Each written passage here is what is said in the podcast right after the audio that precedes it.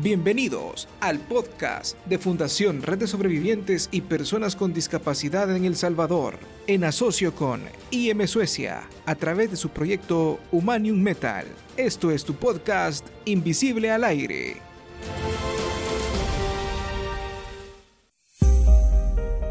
Bienvenidos y bienvenidas al Podcast Invisible, su programa radial que aborda temas de relevancia para la construcción de una sociedad más justa e igualitaria.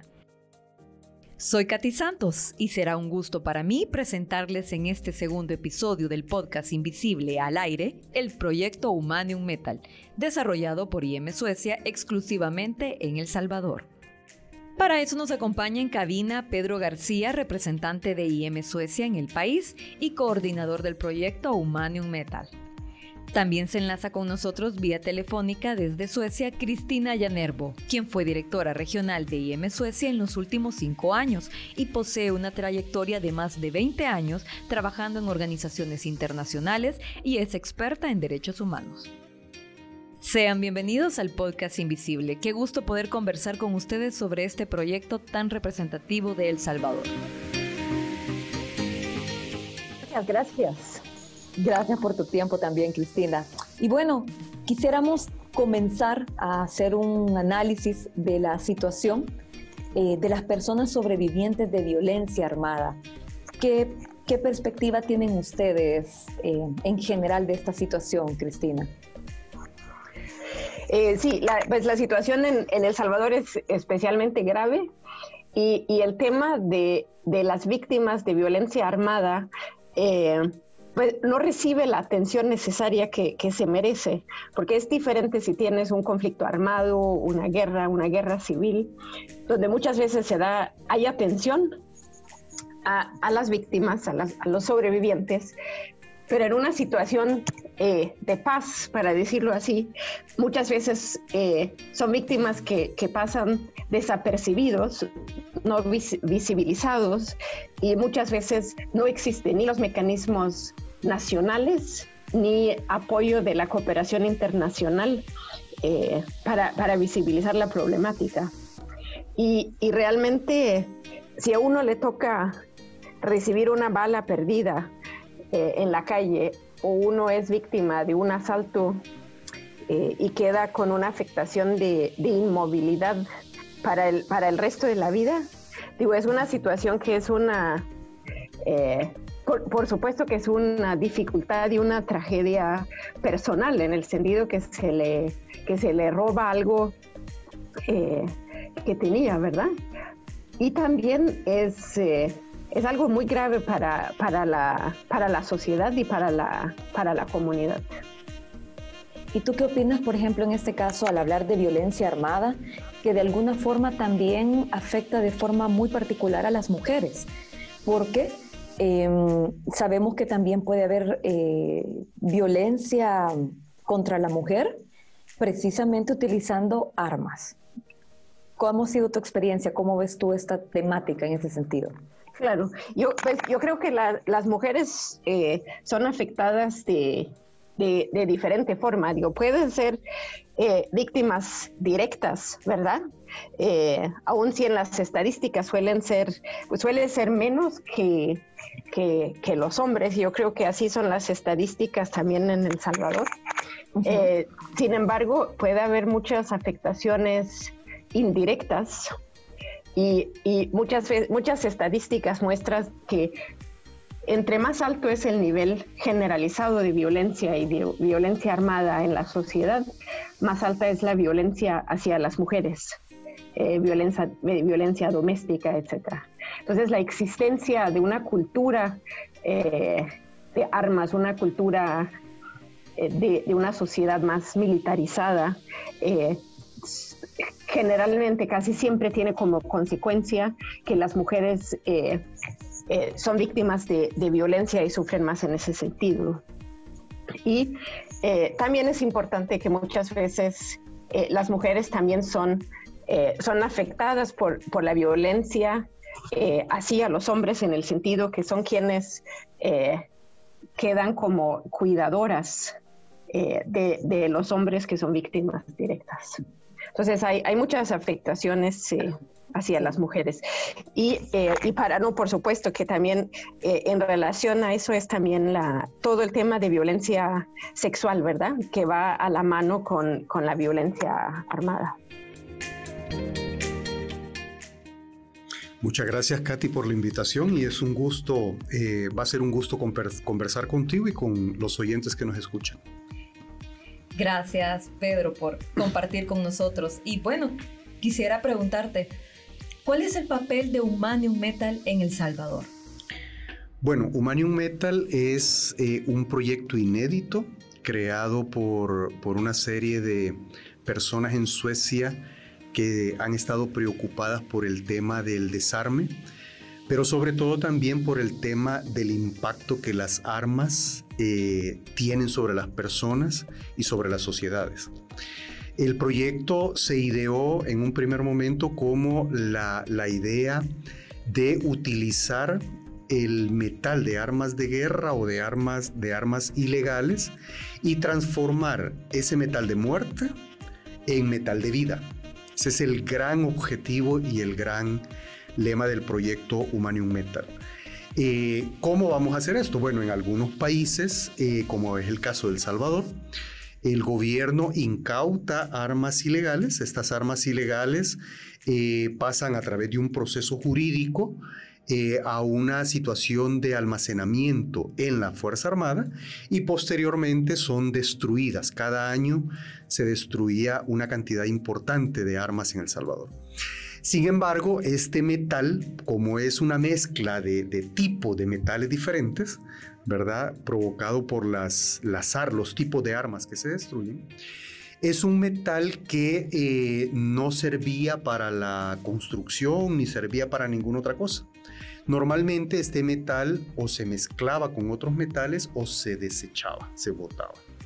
Entonces, eh, eh, Suecia, IM, identificó que este metal podría ser reutilizado después de un proceso técnico y químico de separación de metales, de purificación y de transformación en acero, acero utilizable.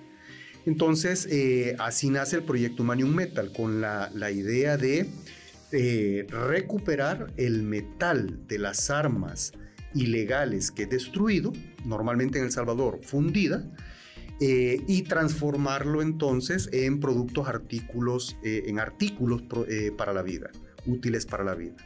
Eh, actualmente este proyecto en Suecia cuenta con una serie de, socios importantes, empresas suecas con una visión importante de responsabilidad social empresarial y ellas compran el metal, lo transforman eh, y lo utilizan en la, por ejemplo, la fabricación de relojes, la fabricación de piezas de computadora, repuestos para motocicletas, repuestos para bicicletas, eh, utensilios para el hogar o si no, eh, artículos de, decoración.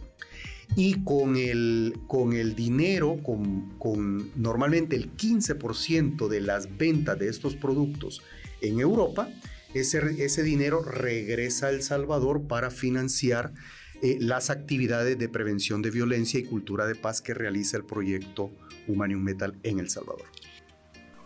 Interesante. Y nos llama mucho la atención en lo personal eh, al, conocer un poquito más del proyecto Humanium Metal, es interesante saber cómo surge y cómo se valora El Salvador para implementarnos. ¿Puedes contarnos, Cristina, de eso? Claro, pues yo diría que el, eh, el proyecto Humanium Metal eh, surgió como una idea loca eh, y como un sueño. Y era cómo, cómo, cómo lograr combatir la violencia armada desde otra perspectiva. No solamente capacitando, no solamente tratando de, retirar armas de las calles, cambiar leyes, sino a través de involucrar el sector privado y a la población eh, a través de un mecanismo donde se, eh, eh, se utiliza el metal de armas fundidas para la producción de, de, nuevos ítems o de, de, nuevos productos. Entonces, por ejemplo, utilizar el metal fundido de armas para hacer eh, lápices, para hacer eh, relojes.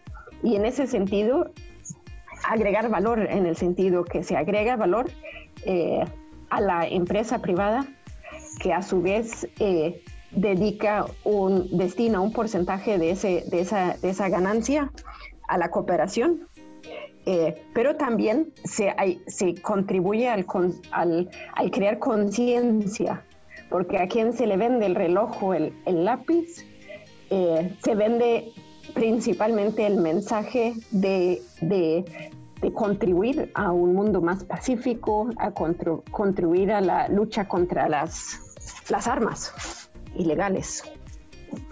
Y me llama mucho la atención porque cuando yo empecé a, investigar un poco sobre este proyecto, me di cuenta que está en la tienda de las Naciones Unidas y dice que es metal del proyecto en El Salvador. Sí, de hecho, eh, tal vez el, eh, uno de los más interesados en este proyecto es precisamente Naciones Unidas. ¿Por qué? Porque es el único proyecto en el mundo que está haciendo un ejercicio interesante de reciclaje de metal de, muerte, del metal de arma de fuego. Y eh, los, los eh, relojes fabricados por la empresa Triwa, que es una empresa sueca de muchísimo prestigio y de muchísima calidad, que se asoció al proyecto Humanium Metal, eh, han fabricado los relojes y estos relojes entonces están a la venta en varios lugares, pero uno de los lugares es la tienda de las Naciones Unidas en, Nueva York. El reloj se puede comprar también en línea eh, a través de eh, la tienda de, la, página web de la, de la empresa Triwa o si no la página web de la tienda de Naciones Unidas. Déjenme decirles por qué, pues no puedo mostrárselos, ¿verdad? Por ser un podcast, pero es un reloj muy, muy atractivo. Se ve que es un cuero de calidad o un material, perdón, de calidad, porque este no es cuero, pero tienen varias versiones. La, la, el cincho o la, el cuero del, del metal está hecho con plástico reciclado de plástico que se recoge en los océanos. Todo el. Y es todo reciclado. Wow. Y es precioso, he de decirles. Y ahí es bastante elegante y bastante, pues, poderoso en cuanto a los beneficios que puede traer para el país y la atención de las víctimas sobrevivientes. Leía por ahí que llamaban al humanium metal el metal más valioso del mundo. Sí, correcto. Eh, y, y, sí, digo, el, el, es, es valioso en el sentido que eh, en términos reales es un metal que no tiene valor, digo, es, es basura, pero en el sentido que al conseguir ese metal es que se retira armas de la calle y se eh, salvan vidas humanas. Y en ese sentido es el, es el metal más valioso del mundo. Y, solamente para decir que la, la, idea entonces de, hacer esa idea loca de transformar armas a, productos y utilizar esos productos y, y, los consumidores para crear tanto recursos como, conciencia para la lucha contra, eh, contra las armas de, de fuego ilegales, eh, pues nació en Suecia IM es una organización que tiene presencia en diferentes partes del mundo y tiene oficina regional en Guatemala que cubre El Salvador. Y se veía justo por la, por la problemática que hay en, en la región y en este caso en El Salvador. Eh, el Salvador como un país eh, muy, eh, muy, muy opcionado para, para ese proyecto. Y más importante, eh, ya existía un proceso y un marco legal para la destrucción de armas. Y había eh, voluntad política eh, de contribuir a ese proceso, había voluntad de la empresa privada para contribuir al proceso. Y había una, una sociedad civil muy preparada para participar en el proceso. Y en este caso es eh, pues red de sobrevivientes, ¿verdad? Que han llevado este proceso eh, de forma excelente. Y bueno, cuéntanos un poco más sobre los componentes de este proyecto, porque ya conocimos pues el producto, ¿verdad? Un poco el proceso, pero ¿cómo viene ese, esos beneficios, cómo vienen a El Salvador? Eh, yo retomo la iniciativa en, a finales de 2018 en una reunión muy importante donde estuvo eh, personas de Suecia. Eh, hicimos un análisis de la situación del, del, país, de la situación de la violencia en el país, por supuesto del rol que las armas juegan en, en esa violencia, el impacto que estas armas tienen sobre la vida de personas concretas quienes se ven afectadas por, por una bala o por, por el impacto de la, de la violencia, pero también el impacto que la sociedad entera tiene sobre, eh, con, sobre su dinámica con el tema de la, de la violencia. Entonces, a raíz de ese, de ese análisis surgió el proyecto y el proyecto eh, básicamente tiene un gran objetivo. El, objetivo general del proyecto es eh, propiciar en El Salvador una dinámica de diálogo entre sectores de sociedad civil, víctimas de la violencia armada y sobre todo tomadores de decisiones, entiendas el gobierno, partidos políticos, eh, funcionarios de la Asamblea Legislativa, diputados, etcétera, para poder discutir cómo podríamos generar un país que transite nuevamente hacia una cultura de paz. Ese es el gran objetivo. A raíz de esto, eh, se identificó que el proyecto iba a tener seis grandes eh, resultados. El primer resultado del proyecto es eh, poder desarrollar una serie de investigaciones académicas, científicas, sociológicas, politológicas, que le den base académica al proyecto en su investigación sobre el impacto que la violencia armada tiene sobre las personas. En segundo lugar, eh, la generación, o el segundo resultado, es la generación de recuperación de espacios públicos en municipios de alta incidencia de la violencia armada. Entonces se seleccionaron cinco municipios en El Salvador, eh, mexicanos, eh, Quesaltepeque, eh, entre otros. Entre otros. ¿Son, del gran, son de la zona central? Son del Gran San Salvador. Sí, del Gran San Salvador. Estos municipios eh, se conversó con los gobiernos locales, se conversó con los comités municipales de prevención de violencia, se conversó con las organizaciones eh, comunales y sobre todo se conversó con los jóvenes, que son los más afectados por el tema de la violencia. Y la idea es recuperar un espacio público eh, alrededor de una dinámica de la, de la no violencia. Me llama mucho la atención esto porque hay un cambio de paradigma en la cooperación internacional. Ya no se, ya, ya no se trata de caridad, Ahora se trata de, tengo yo entendido, de promover espacios y la propia iniciativa y la propia organización de los grupos de población afectados para poder incidir. No solo es de la tarea de los tomadores de decisión, sino también de la población como tal incidir en eso. ¿También este componente está dentro de Humanium Metal? Sí, de hecho, la, la filosofía de IM eh, IM no es una organización que propicia la caridad. De hecho, nos parece que la dignificación de las personas no pasa por una cooperación que genera caridad. Ah, es más, a nosotros nos parece que una cooperación que genera caridad no dignifica a las personas. Lo que nosotros buscamos en IM es más bien que las personas se vuelvan sujetas de su propio de su propia dinámica y de su propio desarrollo.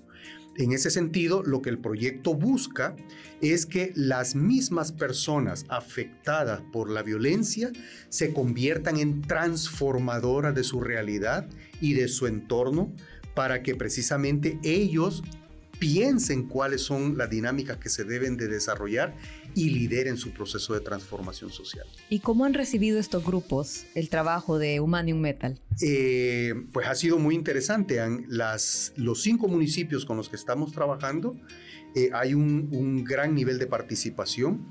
Hemos tenido también un eh, entusiasmo muy grande de grupos juveniles porque nos interesa eh, que la juventud como principal grupo afectado por la violencia se involucre. Y estos jóvenes han eh, dinamizado a través de muchas actividades lúdicas, actividades recreativas, actividades deportivas eh, y actividades muy creativas utilizando redes sociales para poder expresar su pensar, su sentir su reflexión sobre la situación de violencia que vive la juventud y poder hacer propuestas para eh, solucionar estas situaciones. ¿Cómo ha impactado el proyecto a, El Salvador? Bueno, yo creo que el impacto eh, está todavía en desarrollo. El proyecto hemos tenido nada más 2019 como el primer año de ejecución del proyecto y 2020 desafortunadamente la pandemia eh, trastornó, trastornó muchas de las actividades que estábamos eh, planificando ejecutar. Sin embargo, el proceso de impacto uno ya lo puede ver en, varias cosas que son como muy significativas. En primer lugar, eh, a través de las investigaciones académicas que se han hecho, hemos podido eh, poner al servicio de la sociedad investigaciones que muestran cuál es la situación del tráfico de armas en El Salvador, cuál es la situación del impacto de la violencia sobre la juventud, cuál es el impacto de la violencia sobre las vidas de personas que se ven afectadas directamente por las armas eh, y que generan una discapacidad. Y el proyecto también ha propiciado la necesidad de un diálogo entre diferentes sectores, sobre todo incluyendo al sector eh, que toma las decisiones, la Asamblea Legislativa y el gobierno, para que eh, se afronte el problema desde una visión eh, holística, de una visión de integralidad. Yo creo que ese ha sido uno de los mayores impactos. Y el segundo, que me parece que es muy significativo, es que dentro de los municipios en los que estamos trabajando con este proyecto, eh, ha habido un cambio en la dinámica entre gobierno municipal y ciudadanía y jóvenes alrededor de esta situación de la violencia. Yo creo que esas dos cosas son sumamente importantes. Y como cooperantes, ¿ustedes ven que es favorable eh, para la situación también, para la prevención de violencia, este proyecto? Eh, por supuesto. De, eh, la, idea del proyecto es justo que, que se liberen recursos Eh, para el trabajo preventivo eh, principalmente y también para la atención de las víctimas de violencia. Entonces, al, lograr el, ciclo productivo que va del, eh, de las armas al metal, al sector privado para la producción, a la venta, los fondos que se generan de esa venta, las empresas destinan un porcentaje de las ganancias para el retorno directo para El Salvador. Ese retorno es canalizado a través de IM a organizaciones de sociedad civil de El Salvador eh, con ese enfoque, eh, prevención de violencia y atención de víctimas de violencia armada. También mirábamos en la página oficial de las Naciones Unidas que se enmarca dentro del proyecto de las Naciones Unidas para alcanzar los ODS o los Objetivos de Desarrollo Sostenible. Eh, sí, correcto. Eh, y, el, y, el, proyecto de eh, Metal se enmarca principalmente en las ODS 16 y 17, que tiene que ver con la contribución a sociedades pacíficas y al, al, fortalecimiento de las instituciones. Entonces, claramente, en el proceso de desarrollar este proyecto, se ha tenido mucha colaboración con eh, relaciones exteriores de, Suecia y también se ha tenido mucha, muchos contactos y coordinaciones con, con Naciones Unidas para promover esta iniciativa. Excelente. Y es bien importante, ya como mencionaban en un principio, eh, tanto Pedro como tú, la necesidad de visibilizar la situación de las víctimas de la violencia armada, porque es como que pasaran por las noticias los hechos de violencia, o sea, escuchamos todo el tiempo las cifras de muertes, de víctimas, pero de repente es como que se esfumaran, como, como que no existieran y estas personas tienen necesidades, tienen derechos. ¿Cómo ves tú el uso o el aporte que pueden tener las nuevas tecnologías de la información y la comunicación para visibilizar la situación armada y sus consecuencias en las víctimas de la violencia? Pues yo, yo creo que hay, hay posibilidades infinitas de las nuevas tecnologías eh, en ese sentido. Y yo creo que pues e, en general logra, pues las, las nuevas tecnologías logra dar voz a personas que no tienen voz. Eh, y logra también encontrar foros y espacios eh, para compartir información, para socializar y para comunicarse. Eh, y en ese sentido yo veo que las, las nuevas tecnologías son, son excelentes y, que la, y que la sociedad civil también por ejemplo, a través de la Fundación Red de Sobrevivientes, pueden jugar un rol muy importante y muy estratégico al utilizar las nuevas tecnologías, eh, por un lado, para contar las historias y para, para visibilizar la situación de la violencia, eh, pero también para poner mucho énfasis en, en todas las historias de, de, superación, de todas las historias de vida de, eh, de personas muy capaces, luchadoras, y que, digo, en los términos le llamamos víctimas eh, de violencia, pero yo creería que sería más importante siempre pensar que, que, son sobrevivientes. Eh, y yo tengo que compartir eh, personalmente cuando yo en, en, el tiempo que trabajé como, como directora regional de IEM, el visitar la Fundación Red de Sobrevivientes, ir a las visitas de campo, conocer a diferentes hombres y mujeres, siempre me daba, eh, me, hacía sentir mucha humildad y, realmente de, esa, de, encontrarse con personas que realmente están en la lucha diaria y con unas, con una, eh, con, con alegría con capacidad de, vivir, con agradecimiento. Eh, y para mí siempre, yo siempre salía de El Salvador y de esas visitas eh, muy feliz, eh, muy contenta y muy admirada de, del, del trabajo de la fundación y de la gran calidad humana que hay en, en las personas con quienes se trabaja en la fundación. Excelente. Y pues precisamente con toda esta experiencia que tú tienes y bueno, como parte de las iniciativas también que tiene Humanium Metal, está su plataforma activista. ¿Qué mensaje le darías tú a quienes nos escuchan, sabiendo que este podcast es un megáfono al mundo, no mm. solo a los salvadoreños? Claro. Pues yo creo que lo más importante es que tú puedes hacer la diferencia, que, que cada cada acto, eh, cada intercambio, cada conexión con, otros humanos en diferentes espacios eh, hace, la, hace la diferencia. Y que yo creo que es como la, como la, democracia, como se dice que la democracia eh, es un acto, es algo que, se tiene que ejercer diariamente. con la misma forma, el, el ser eh, el participar en la sociedad, el, luchar contra la violencia armada, el, luchar contra injusticias, eh, es algo donde todos podemos participar, donde todos valemos y que, eh, que son los, los actos más pequeños y en la vida cotidiana que realmente hacen la, la diferencia. ¿Me puedes contar, Pedro, un poco más? Sí, este proyecto, aunque aunque este proyecto se ejecuta en El Salvador, este proyecto tiene una contraparte muy fuerte en Suecia y en Europa. Eh, no es un proyecto aislado, es un proyecto que integra actividades en Europa y en El Salvador.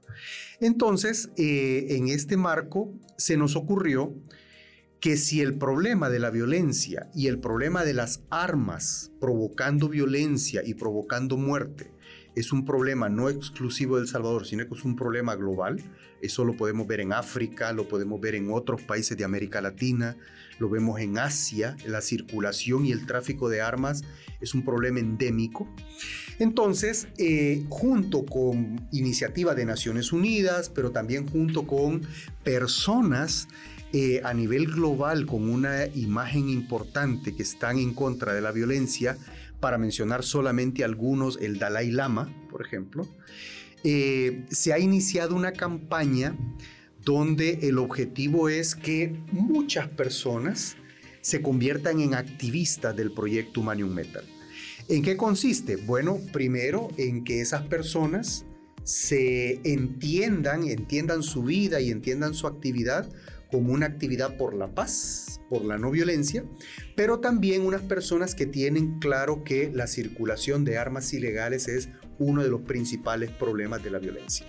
Entonces la idea es que eh, un grupo importante de personas, eh, sobre todo jóvenes, es una campaña que está dirigida eh, con un especial interés por los jóvenes, que los jóvenes puedan, a través de redes sociales, a través de la utilización de las tecnologías, a través de la generación, por ejemplo, de TikTok y de otras formas de expresión eh, juveniles, Facebook, Instagram, etcétera, que los jóvenes puedan eh, asumir la vocería y asumir la elaboración y transmisión de mensajes por la paz y la no violencia, específicamente eh, tratando de impactar en la reducción de las armas ilegales que circulan en el mundo. Entonces, básicamente esa es la, iniciativa. En, Suecia esto está avanzando con mucha más velocidad, eh, en Europa en general, y en El Salvador estamos eh, por iniciar, esperamos eh, a principios del próximo año, una dinámica fuerte con jóvenes, con grupos juveniles, con redes de jóvenes, para que se involucren en esta dinámica de jóvenes activistas Humanium Metal. Lo que nuestra audiencia no sabe es que de este mismo material se elaboraron las estatuillas del ampliamente conocido como Premios Nobel Alternativo, diseñadas por uno de los escultores más destacados del mundo, Tony Cragg, y que se entregaron el año pasado cuando los premios celebraron su cuadragésimo aniversario. Estos reconocimientos se entregan a las personas que trabajan en la búsqueda y aplicación de soluciones para los cambios más urgentes que necesita el mundo actual. Y otro galardón creado con Humanium Metal, que se considera el metal más valioso del mundo, es el Per Anger, un premio internacional para los defensores de la justicia social y la democracia, establecido en el 2004 por el gobierno sueco.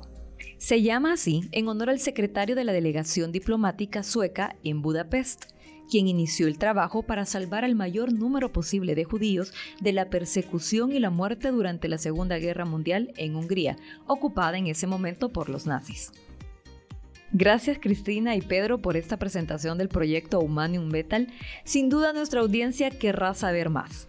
Pueden buscar información en el sitio web www.humaniummetal.com pleca y ser parte de este movimiento mundial para poner fin a la violencia armada.